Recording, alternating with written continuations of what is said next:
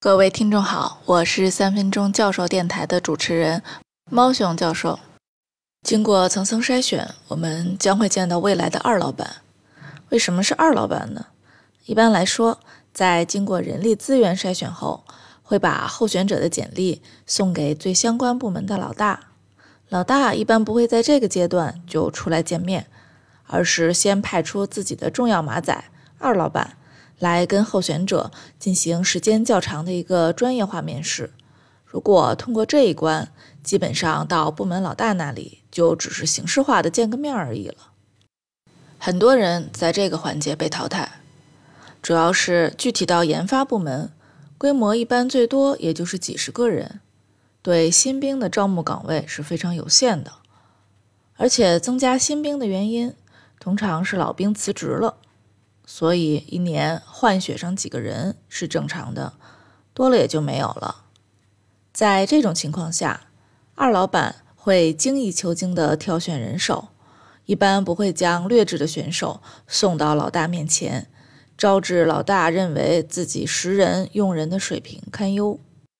这里的二老板，通常就是大家在学校或者工作岗位上遇到的学霸宅男。由于研发部门的男生居多，所以妹子在这类面试中会略占一点优势。事实上，在不成文的规矩里，部门上下也都会希望在条件差不多的情况下招个妹子进来，平衡性别的比例，男女搭配，干活不累。如果妹子能到这一关，一般也说明学历和工作经历是符合要求的。所以，应该把重点放在体现自己的开发水平和组织能力上。特别是如果妹子曾经有过很好的组织管理经验，比如组织过比赛或者曾经创业，都是加分项。对于男生来说，这里应该是最烧脑的一场面试。二老板会气场全开，无所不用其极，务必找到让你冷汗直流的问题。建议还是认真准备。坦诚相待，可以在面试前自己跟自己，或者找个前辈与自己一起进行一场模拟面试，从各个可能的攻击角度毫不留情地进行质疑和询问。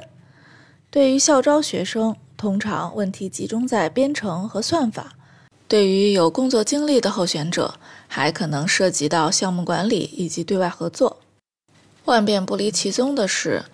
对于简历上涉及的内容及相关情况，一定要一清二楚，坦诚相待。就是遇到完全不懂的问题，可以诚实告知。有任何问题，请联系猫熊教授。明天见。